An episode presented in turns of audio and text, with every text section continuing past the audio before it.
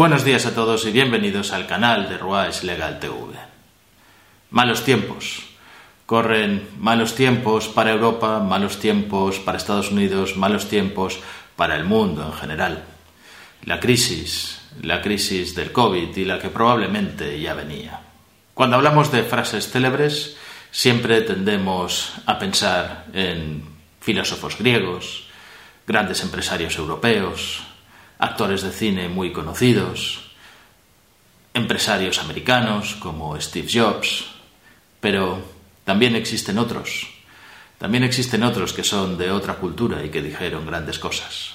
Os voy a hablar del Sheikh Rashid bin Saed Al Maktoum, el fundador de Dubái, conocido como fundador de Dubái. Le preguntaron antes de morir, él murió en 1990, cómo veía el futuro de su país y respondió mi abuelo iba en camello, mi padre iba en camello, yo voy en Mercedes, mi hijo va en Land Rover, mi nieto irá en Land Rover y mi bisnieto irá en camello. Interesantes palabras e interesante futuro. Si Dubái empezó su recuperación económica, su crecimiento con el petróleo en los años 70, Europa los empezó después de la guerra, a partir de 1945 le llevamos 25 años de ventaja. Yo diría que Europa debe de estar en la fase de los nietos y parece que no se da cuenta.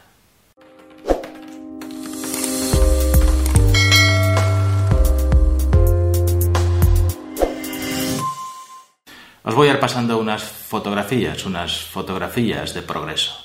Cómo era Dubái en los años 70, cómo era en 1958, cómo fue desarrollándose y cómo es hoy mientras vamos hablando. Veréis que el progreso ha sido brutal. Es una ciudad que ha crecido. Sí, con el petróleo, porque encontraron petróleo. Pero hoy en día el petróleo para los Emiratos Árabes, para Dubái también concretamente, es un 30% del Producto Interior Bruto. Todo lo demás son otras cosas. ¿Y qué cosas van a hacer en un país que es un desierto? Desde luego han apostado por el turismo, han apostado por las energías, han apostado por la salud puntera, han apostado por la industrialización del país en la medida de lo posible y dentro de la industria más puntera posible. Y el país se sostiene.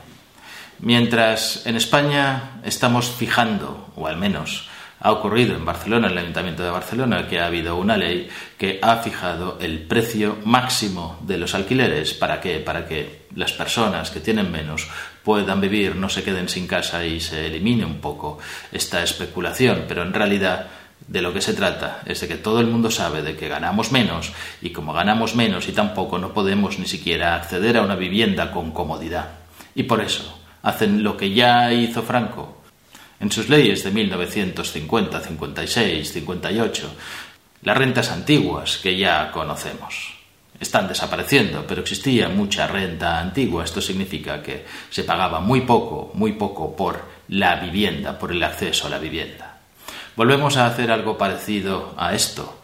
Tenemos que preocuparnos por los precios de los alquileres, porque los precios de los alquileres son demasiado altos y fijamos, al menos en Barcelona, precios máximos. En Dubái, hace poco, lo que acaban de fijar son precios mínimos de alquiler. La razón es sencilla. Es más o menos el mundo al revés, al revés de como lo entendemos nosotros. Si los inversores no ganan dinero, no habrá negocio, no habrá comercio, no habrá inversión inmobiliaria, no habrá trabajo para los paletas y la gente tiene un salario que se puede permitir ese mínimo precio de alquiler. El gran problema que se plantea Europa es ahora las jubilaciones, las pensiones de jubilación. España se lo plantea de una forma especial y de una forma muy dura. Está ocurriendo que la población envejece. España ha tenido ya varios toques de atención de la Unión Europea y está diciendo que hay que meterle mano lo que la OCDE ha ya planteado a España en concreto, pero también es un problema general un poco en toda Europa, es que hay que hacer algo urgentemente. Y ese algo que propone es reducir las prestaciones e incrementar la edad de jubilación Dicho de otras maneras, que nos jubilemos más tarde, trabajemos más tiempo y cobremos menos, o tengamos menos prestaciones o menos bonificaciones. De hecho, ya los jubilados tienen muy pocas.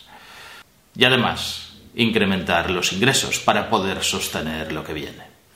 España perderá probablemente este año, eh, o el Fondo de la Seguridad Social en pensiones, unos 60.000 millones de euros. Veremos cómo acaba el 2020. ¿Y qué se propone? Pues que eso ya no lo puede financiar la propia seguridad social con las aportaciones de los trabajadores, sino que tiene que ir a cargo de los presupuestos generales del Estado. La propuesta es descargar las pensiones no contributivas de la seguridad social y que todo eso vaya a cargo de los presupuestos generales del Estado, los funcionarios, las prestaciones no contributivas, etc. En realidad es una solución que es tonta, es una solución que es estúpida. Porque ¿qué más da que vayan a cargo de la seguridad social o que vayan a cargo de los presupuestos generales del Estado? Todo el dinero sale de los mismos, todo el dinero sale de lo que trabajamos los ciudadanos y de lo que pagamos en impuestos. También cabe decir que impuestos son lo que pagamos a la seguridad social. Si lo hacemos todo en esta caja, la caja no da para tanto. Y este es el problema más grave de todos. Si en la pasada crisis nuestros mayores ayudaron a los jóvenes que se quedaron sin trabajo, probablemente el futuro sea que los jóvenes tengan que ayudar a los mayores para que puedan sobrevivir. Eso es a lo que nos enfrentamos y lo sabemos, nos damos cuenta, pero no hacemos nada. La otra gran partida es la salud. El 20% de los presupuestos del Estado son por la salud y además agravado por lo que viene ahora que es el COVID. Sí, vendrán 140.000 millones, pero seguirá gastándose mucho en salud. Tantísimo que llega un momento en el que difícilmente también se puede pagar o se puede sostener. Yo sé que estoy diciendo algo realmente muy impopular, que nadie quiere ver recortadas las prestaciones de salud, que nadie quiere ver recortadas sus pensiones. Pero tenemos que tener en cuenta que Europa no va a seguir continuamente, indefinidamente, imprimiendo dinero para que podamos sostener nuestro modo de vida. Tenemos que darnos cuenta de que todo lo que nos presten hay que devolverlo y que si no lo equilibramos y nadie sabe cómo equilibrarlo, se acabará este sistema, acabará en una quiebra brutal. Sepámoslo y accionemos. En Dubái el presupuesto del Estado para salud es el 2,40% el presupuesto de pensiones es del 0%. No hay pensiones, no hay salud pública. ¿Qué es lo que hacen? Lo hacen de otra forma. Cuando una empresa contrata a un trabajador, automáticamente y al mismo tiempo le contrata un seguro de salud.